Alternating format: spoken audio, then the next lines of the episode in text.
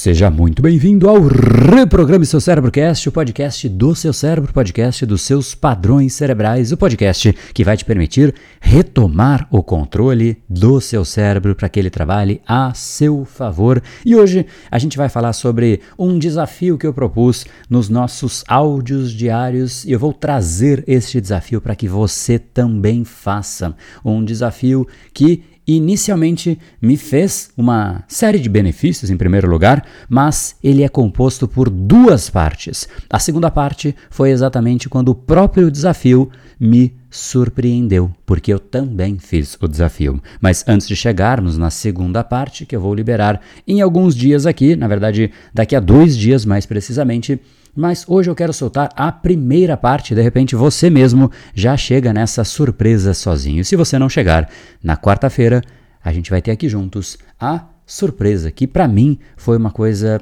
que eu não tinha pensado sobre este ponto de vista. Então, hoje eu divido o desafio para que você possa fazer no seu dia a dia também.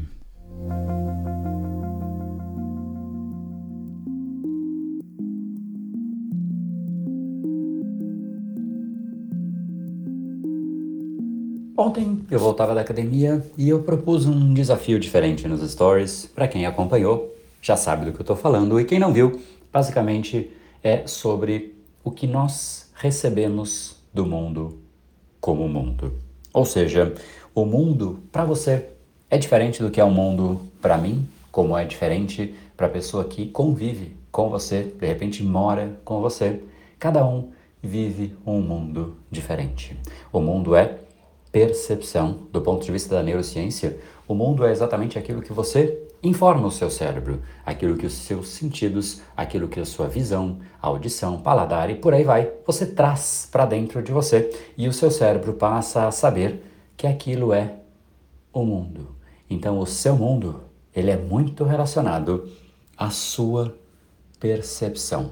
E a sua percepção é obviamente afetada por aquilo que você escolhe prestar atenção por coisas que você não escolhe, mas acaba prestando atenção invariavelmente, e por coisas que a sua atenção, de certa maneira, ela é afetada por variáveis tais como a deste desafio que eu comentei. Então agora, deixando um pouco mais claro qual é o desafio e qual é a real diferença desse processo como um todo, quando você, repare quando você de repente está num veículo e você olha pela janela e o veículo está a 120 km por hora.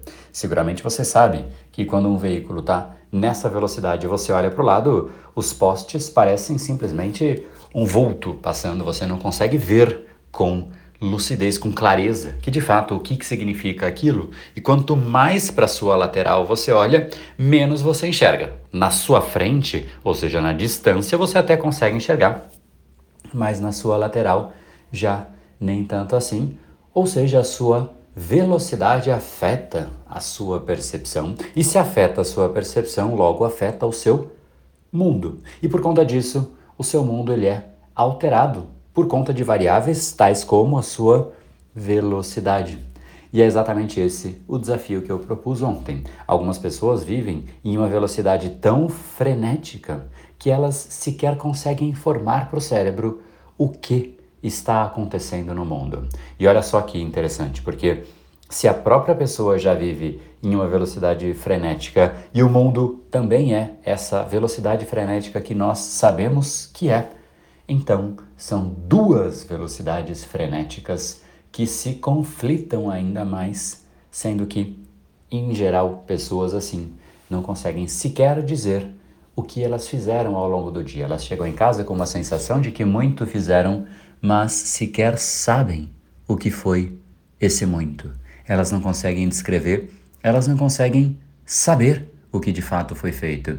E é exatamente isso que acaba acontecendo com muitas pessoas. É um volume de coisas que vão acontecendo e uma coisa meio que demole a outra coisa, que demole a outra coisa, a outra coisa. E no fundo, a pessoa sequer viveu, porque ela nem sabe dizer o que aconteceu, não conseguiu apreciar aquilo que aconteceu, e, em última instância, ela simplesmente passou voando por um dia.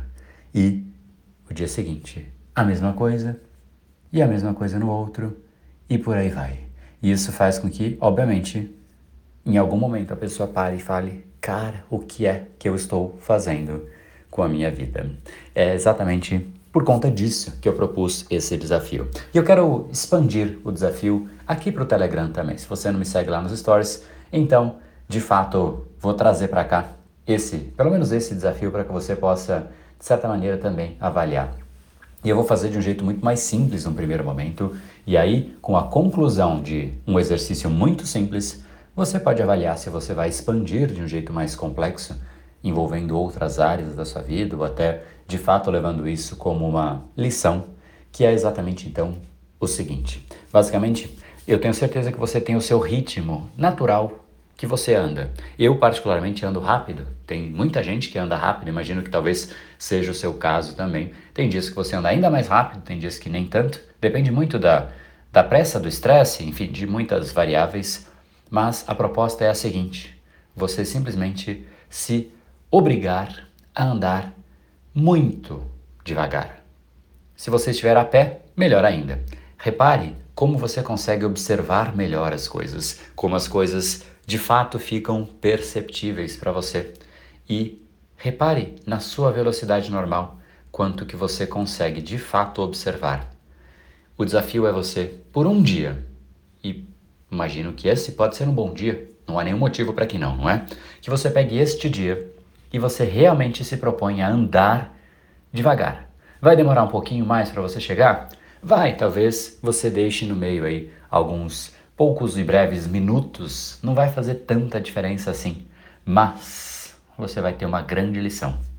Então esse é o Brain Time de hoje. É uma reflexão que na verdade ela vem somente depois de você fazer este exercício. Não tente imaginar o que você vai perceber, não tente imaginar o que o seu cérebro vai sentir se você mudar a velocidade. Mas o fato é, ele vai sentir coisas diferentes. Especialmente no começo, talvez um pouco de tédio, mas depois ele começa a se adaptar e prestar atenção e de repente até curtir. Curtir um passarinho, uma árvore, uma borboleta, um, um, um arbusto, um, qualquer coisa. Ele começa a realmente olhar para coisas que não dava tempo antes, simplesmente porque eram apenas vultos no seu dia a dia.